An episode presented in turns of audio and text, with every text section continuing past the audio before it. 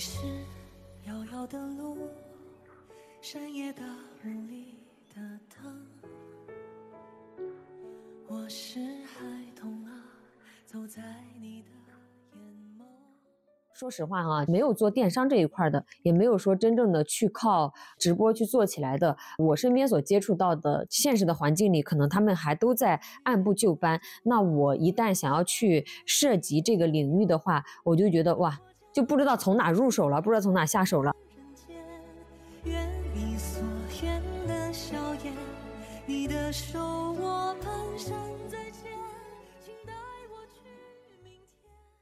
比如说，如果是女性赛道的话，想要获取高质量的用户，那当然可能小红书会更好一点吧。但是你说抖音的存量，就是抖音的这个日活比较大一点，它爆发的可能性也相对来说比小红书更高一点，因为它流量确实是大。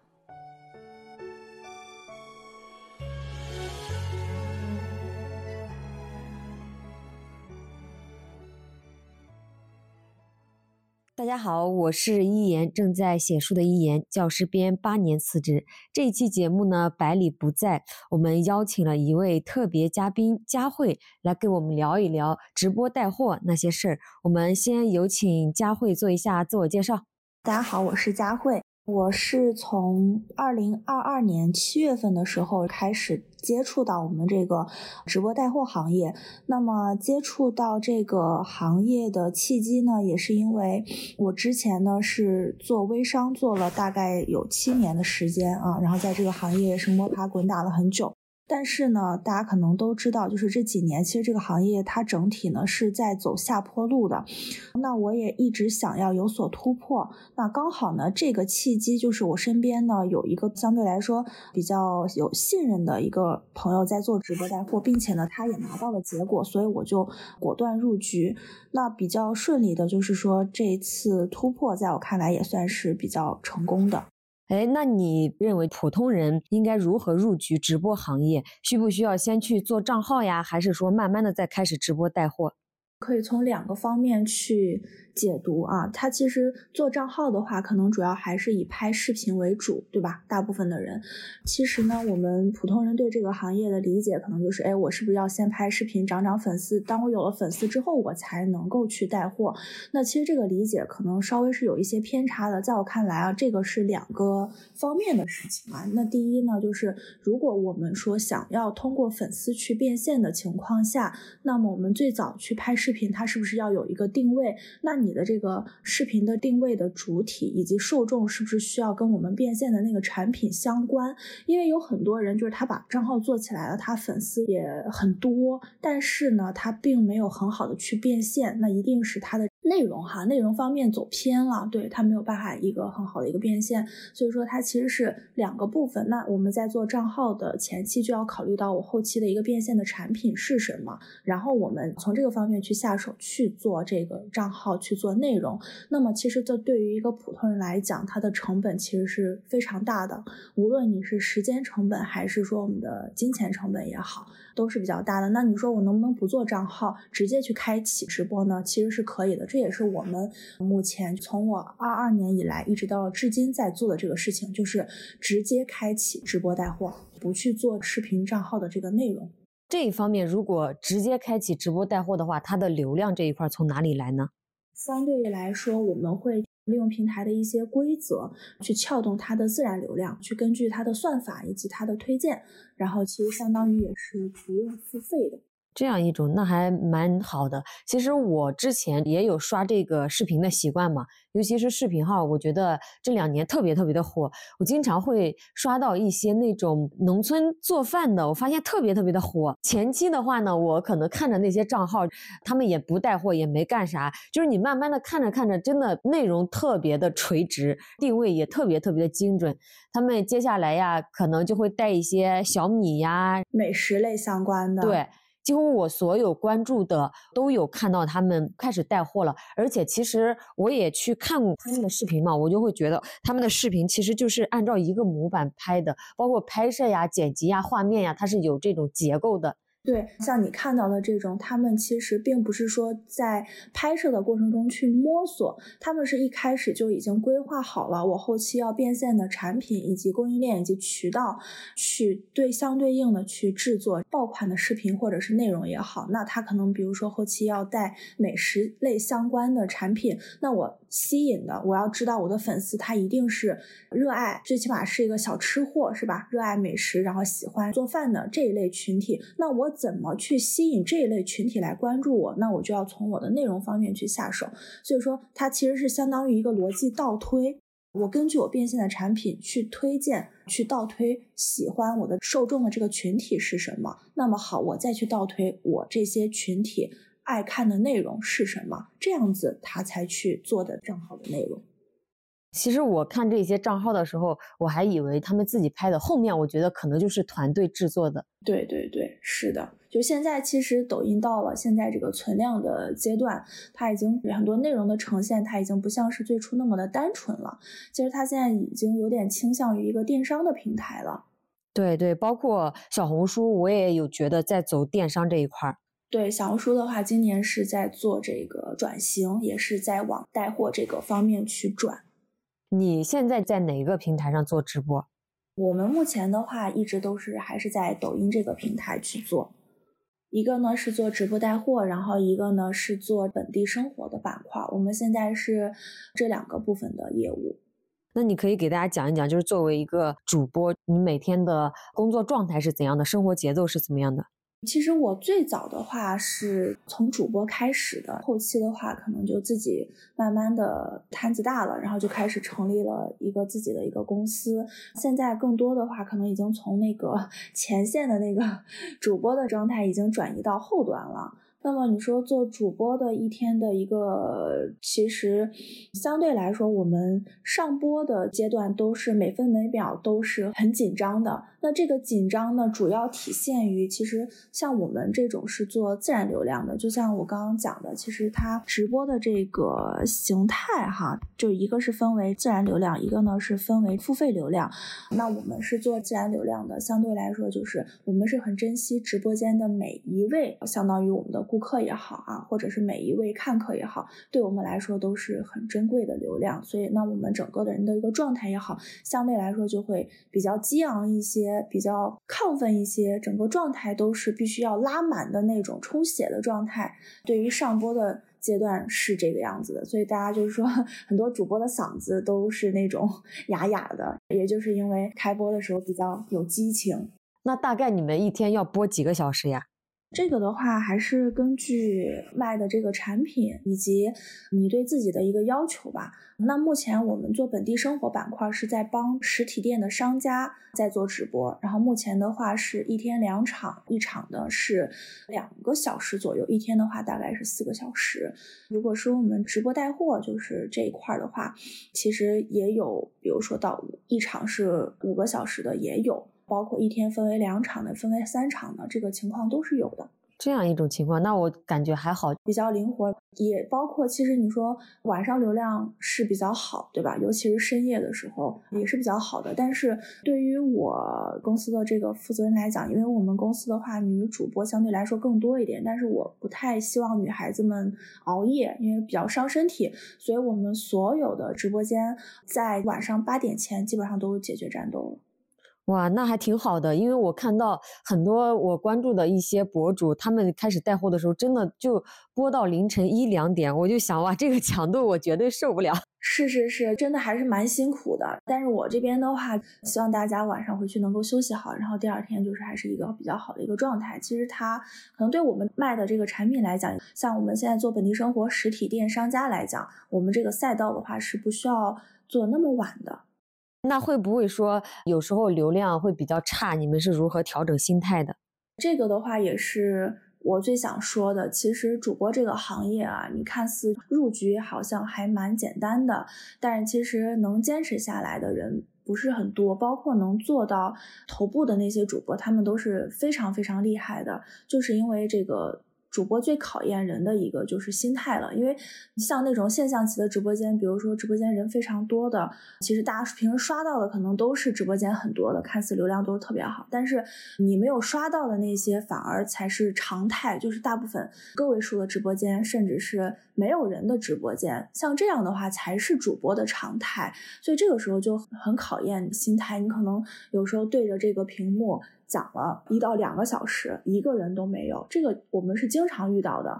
那我们也会不断的去开导这个主播的心态，这个也是要去做的，因为毕竟他还是要去坚持的，很多事情。其实不光是直播啊，很多事情你坚持下去，它才有结果。尤其是其实，在我们是掌握到了一定的平台的算法和规则，在取得了一定的成就以及就相对来说比较有经验的情况下，我们知道这个坚持下去它是有意义的。所以这个时候，你只需要去调整主播的心态就可以了，包括主播的状态，主播的状态和心态是很影响你直播间的流量和人气的，包括一些方法，它都是相辅相成的。并不是单单说这个直播间它没有流量，是因为平台不给我推流，也不是这样的。那一个好的销售跟一般的销售，它带来的结果也是不一样的。对我们而言，这一行也是这样的。一个是要提升主播自身的能力，还是要不断的调整心态。你认准了这件事情，它如果能给你带来结果，那么就是调整我们自己，提高我们自己，就是这样。我觉得和我们生活呀，这种工作都是相通的。你比如你状态不好的时候，你肯定工作也做不好，包括心态也是一样。是是是。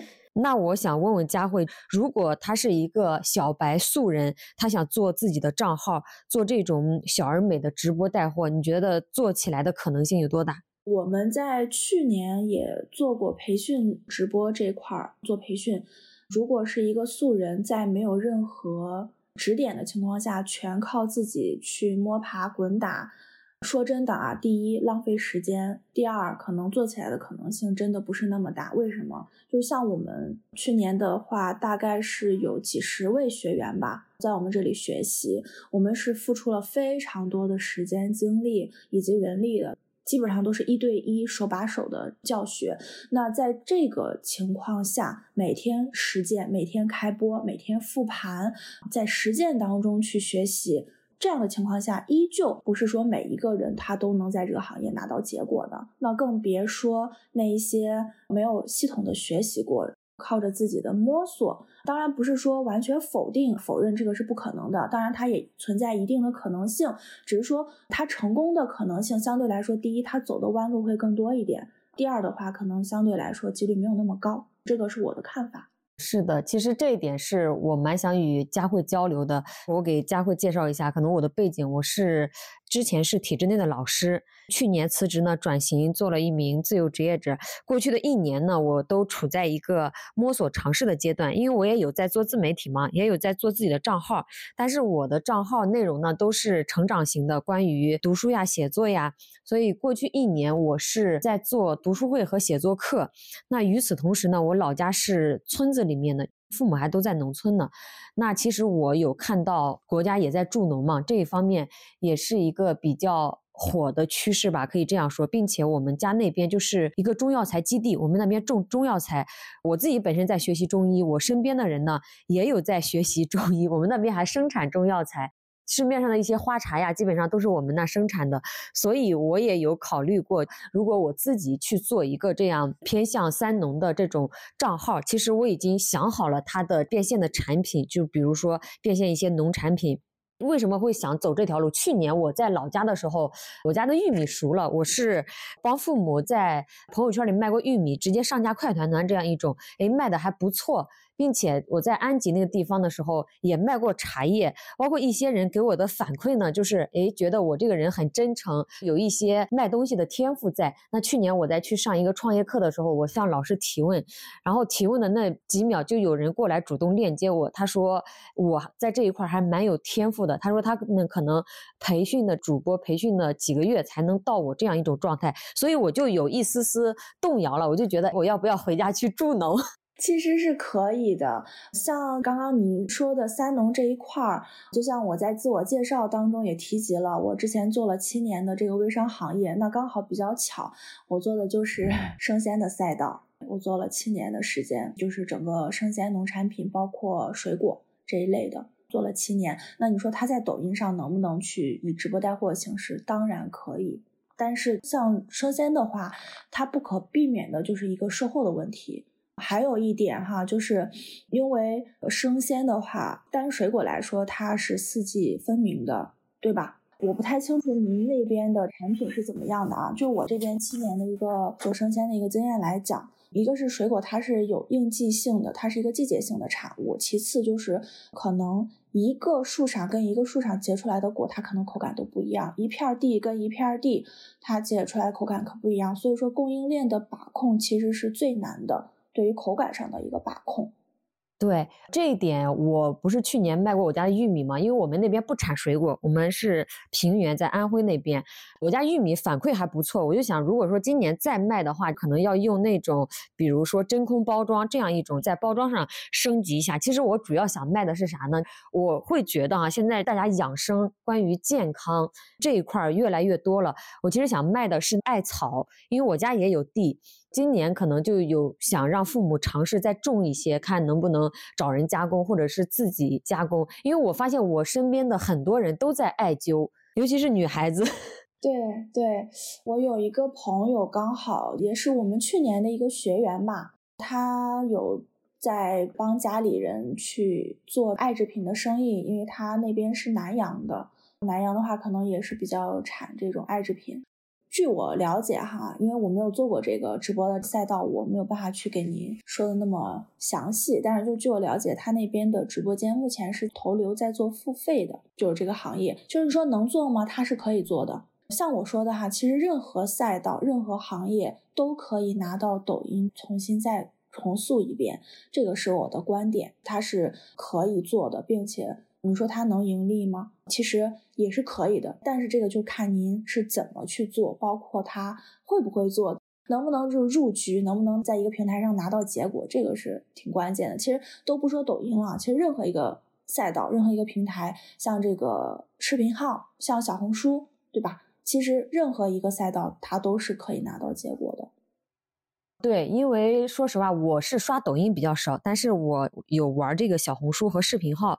我就觉得，因为我过去一年也在做自己的个人 IP 嘛，其实这个 IP 已经慢慢起来了，就是一个小镇女孩，可能一步步活出自我。那我就想，国家也在重点助农这一块，能不能去尝试？这只是我的一个想法，但与此同时呢，我也会想到，可能别人那些火起来的账号都是团队的呀，我一个人行不行呀？包括后面的这些。产品呀，供应链呀，好像都要去解决，还蛮麻烦的。对，但是这些事情只有我们在不断的实践当中。它其实也在变化，包括平台的规则，它也一直在变化的。所以，如果说没有踏出去那一步，你可能永远都不知道外面是什么样子的。那也可能是在做的这个过程当中，不断的去解决问题。包括你像我们，可能在这个平台上虽然已经达到一点小的结果，但其实我们也是一直在不断的自我学习、自我精进。因为你要永远的去赶上这个平台发展的一个速度，以及这些新鲜事物的一个更替吧。然后我们也没有说，像从去年到今年吧，也其实也一直有在尝试着做不同赛道、不同类目，以及包括今年又增加了本地生活的板块，这些也都是我们在一直做的这个尝试。但如果我们没有迈出这一步，也可能不太知道结果是怎么样的。那我们之前尝试的很多赛道和类目也有失败了的，也有很多很多。但其实都是还是在自我学习，对这一点就和知识付费差不多。因为过往几年，我和百里我俩都是知识付费的 老油条，就是花在自我成长呀、自我学习上，就会觉得哇，知识付费这个赛道越来越卷。对对对，我们也做知识付费，但是我们也为知识付费。对，咱们都是一样的，都是在为知识付费。因为你想要去学习一些新的技能，想要不断的提升自己，真的是这样的。在你看来，就是说直播它需不需要天赋呢？直播是否需要天赋？我觉得哈，在我看来，这个就是其实你对天赋这两个字是如何理解的，如何解读的。语言表达能力啊，这个是最基础的。还有最重要的呢，它是要有一个清晰的一个思维逻辑，以及临场的一个控场和反应能力。包括最重要的，其实你说他直播，无非就是。一个销售人员从线下放到了线上，对吧？那它最重要的还是销售技巧。归根结底，直播带货就是销售。那么既然是销售的话，无论在线上还是在线下，都需要具备一定的这个销售能力。包括呢，你是否能够洞察出来这个客户的一个需求和他的一个心理。如果说具备了这些条件，那你。有的话，它确实是靠天赋，但更多的其实也是说咱们一个后天的一个经验和一个努力，这个是我的对天赋的理解。因为去年也带了蛮多的这个学员的，那学员跟学员之间的一个学习能力啊，各个方面其实展现的无非就是刚刚我说的以上的这几点。那这些能力它其实有的是天赋，那有的呢它是后天努力也是可以得来的这些能力。你们带学员的话是能够说多长时间能够带着他们做出结果呢？像我们在二二年的时候，那个时候的话，其实还是我说的，那就是刚刚我们讲的天赋这个东西，是吧？如果具备这些能力的人的话，其实他很快一个月就能出结果。我们有带过最快的话，半个月就出结果。那如果是这些能力稍微欠缺一些，那我们在不断的磨一磨，成长成长，对吧？其实可能得一俩月、三五个月、半年，甚至更久都有可能。这个还是要看个人的一个学习能力。哦，这样的，那你说，如果有一个人他想要去做直播，肯定就是先要去学习，对吧？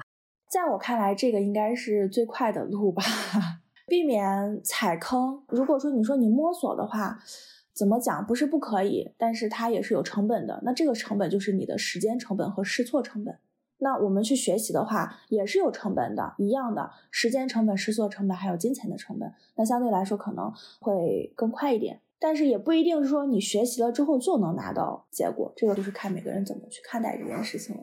哎，那这些就是拿到结果的人，他们有还在坚持做直播这个赛道吗？我们去年的这部分的学员的话，大概一半一半吧，百分之五十的人都还在从事这个行业，只是说有的转战了国外版的 TikTok、TK 这个抖音的直播，然后有的呢是在做一些其他行业，就是其他类目的卖的其他产品的这个都有，就一半一半。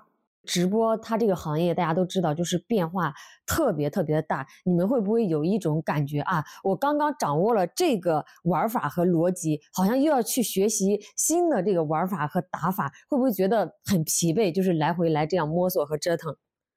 对，这个平台的变化非常快，它可能规则也是变化的也是非常的快。但是呢，说疲惫的话。也谈不上，就是有一点那种升级打怪，就像我们打游戏一样，你在不断不断的往上走。其实它还是挺有意思的一件事情，在我看来，可能还蛮有趣的。这也就是我们创业者需要不断的去提高自己内核的一件事情。但是，包括现在，其实任何一个生意都不好做，唯一不变的就是不断的在变。我也有感觉，就是过去一年我所做的这些尝试和探索，因为之前就是在小学里面教书嘛，根本不需要去。思考不需要去动脑，你每天需要做的那些事情就是流程化的，就是规范化的。当你真正的需要自己出来单独去做事的时候，你会发现就是一个不断面临问题、解决问题的过程。其实说到这一点，也跟您刚刚讲比较有共鸣吧，因为我之前也考到了国外的孔子学院，也是一名中文老师，所以相对来说的这个生活也是比较规律的，并且相对来说比较。平和，我可以用这个词来形容吧。对啊，因为我教的是大学生，然后相对来说没有说像自己创业压力这么大，这个是一定的。那自己出来创业之后，相对来讲，一个是思维的，一个是认知，包括对你来讲，你的这个压力随之而来的都会慢慢的在增大。那这里我多问一下哈，就是你当时为什么会选择放弃老师这个工作？就其实咱俩还是 曾经的前同行，只不过教的小学，就是选择出来去创业呢？这个跟我个人的性格有关，我不是一个安于现状的人。目前太平静的生活，我可能更喜欢挑战吧，更喜欢挑战。你当时当老师当了多久呀？两年。哦，所以你是当了两年的老师，然后又做了七年的微商，是吗？对，但是这个七年的微商的话，是在我读研究生的时候就开始，就相当于边读书边兼职着做微商，做生鲜。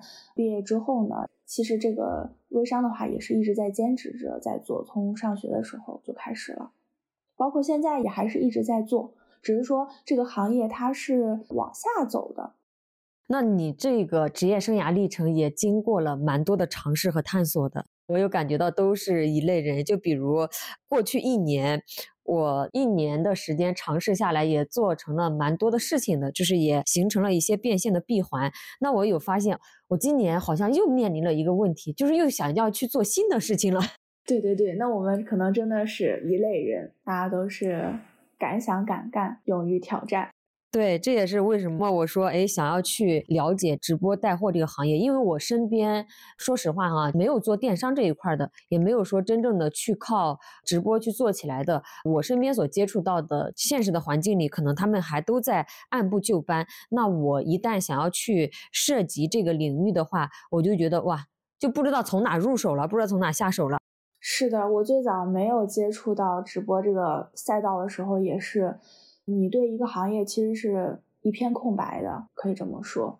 就包括刚刚我们一开始你聊的，你就说这个账号怎么去做，你的变现的产品是什么？其实我在辞职前，我的小红书就当时已经做到了将近三万粉丝，但是呢，我却发现我不知道怎么去变现。是的，是的，有很多人他都是无意之间把账号做起来了，粉丝量非常多，但是他可能后期的一个。产品也好，或者变现途径也好，跟他的粉丝画像是不符的。对，不仅不符，其实我当时是发现哈，我只是说凭借着我的坚持，凭借着我的一些分享、一些表达欲，把账号做起来了。我并不知道哦，后续是要可以嫁接自己的产品，才能形成这个变现的闭环的，因为一点商业头脑都没有。这个也是我们说慢慢的都是经验，都是打磨过来的一个经验。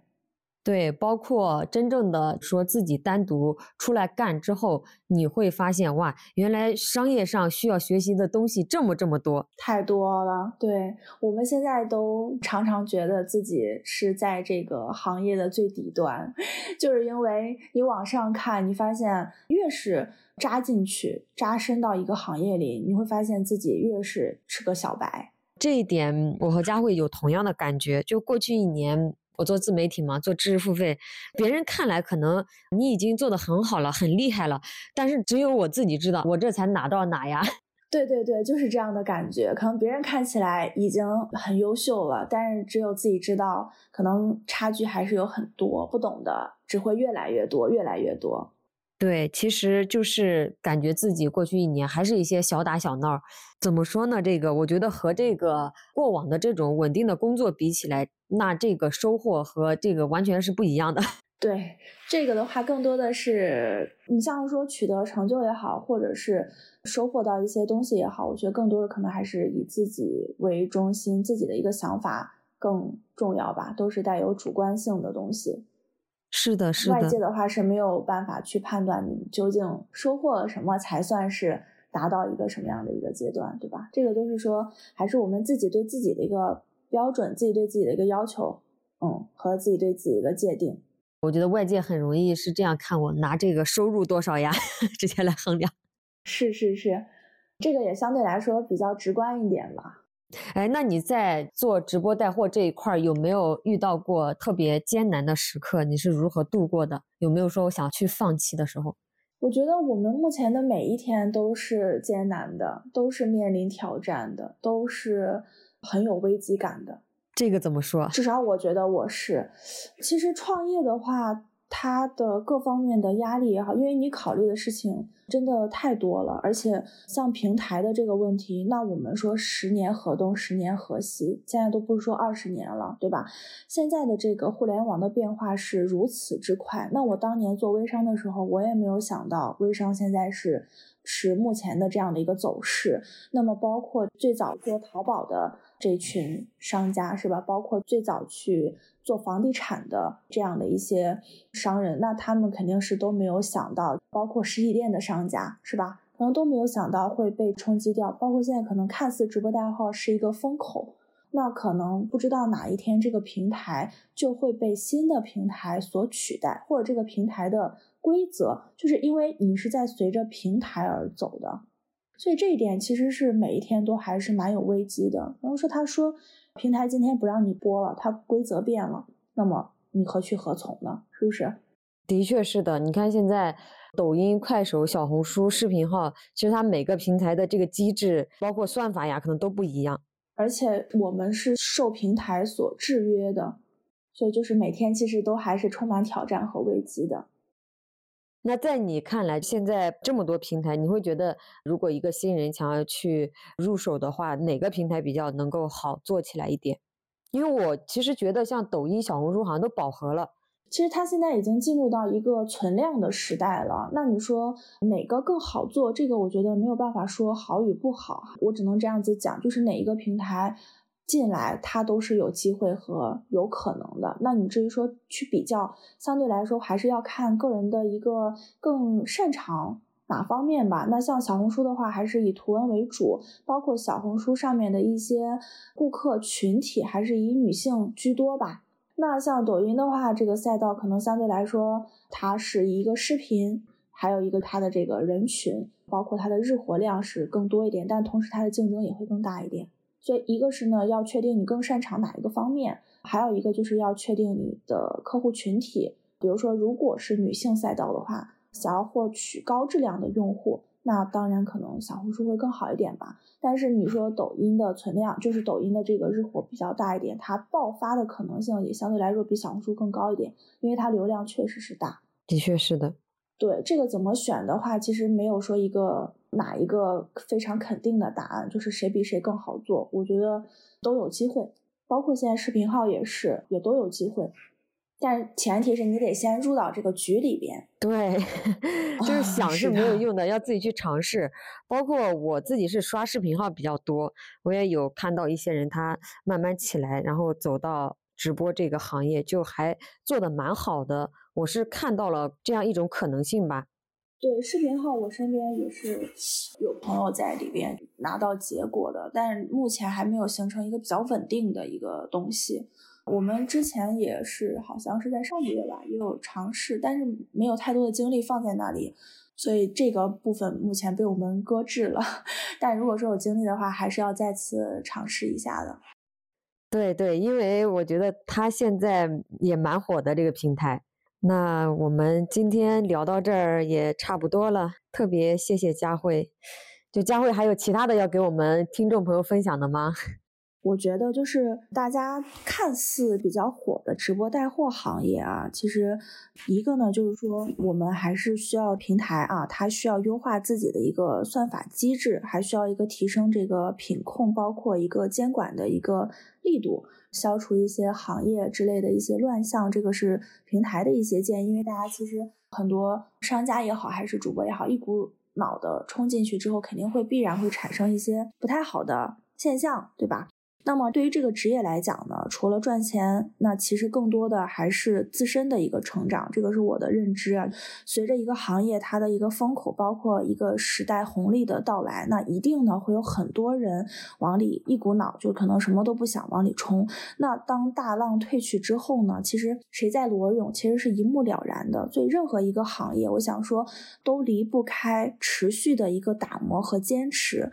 那用一句话来总结，就是我今天也。是整场说的比较多的，就是一定是自我精进，永远都是人生的常态。那大家肯定都知道，就是人永远赚不到 认知以外的钱，认知的偏差很大程度上决定了财富的一个偏差。那最近其实大家各方面都会受疫情影响，大家都会觉得可能经济下行了，但其实这个财富从来。它没有消失，只是说通过各种工具在人与人之间发生了转移。那么认知这件事情呢，它也不是说一天两天就拔高的，那也不是说听别人说一句话，包括一两句就能拔高的。我觉得呢，还是在时间的过程当中反复去操练，最终呢让自己知行合一去悟出来的，还是要在实践当中去找真知。这个是我想。讲的就可能大家今天听完我的分享，可能也希望对大家有帮助。但是我想总结到一句话，还是我一定还是说需要不断的自我学习，最起码是在创业的这条路上是这样的。以上呢，都是我对这个行业的理解，也是我目前在做的这件事情的一些分享。如果说大家有跟我不同的，也可以欢迎去探讨一下。好的，好的，大家也可以把你的想法打在评论区。那我听完佳慧的分享，我最大的感受其实就是，无论你想从事入局哪一个行业，都不容易。是的，是的，是的。我们说那句话，古话说得好，钱难赚，是吧？对，后半句我就不说了，但是真的是很对的。其实，无论你想做一项什么事情，都离不开坚持这两个字。我觉得坚持是做这一件事情最起码、最起码的标准了。对，基本功，而且是在有方向的坚持，这个还是挺重要的，而不是盲目的坚持。是的，是的。希望这一期佳慧的分享能够给想从事直播带货以及想了解直播带货的朋友一些启发。包括今天我听完之后哈，我是有蛮多的收获的。在这里要再次感谢佳慧。好的，也谢谢我们依然，也祝我们的墙里墙外越来越好。好的，那我们今天就到这儿啦。好的，那拜拜喽。拜拜，这里是墙里墙外，我们一起陪你探索人生更多的可能性。下期再见喽，拜拜。就像每个硬币都有正反两面，难遇见。天气预报说明天有雪，可备忘录里明天有约。一个世界，生活在不同季节，这样两个人竟然遇见。我喜欢夏天的热烈，你热爱冬天的纯洁。我穿着棉袄，你穿拖鞋。耶我喜欢南方的夏夜。风月，春夏秋冬流转时间。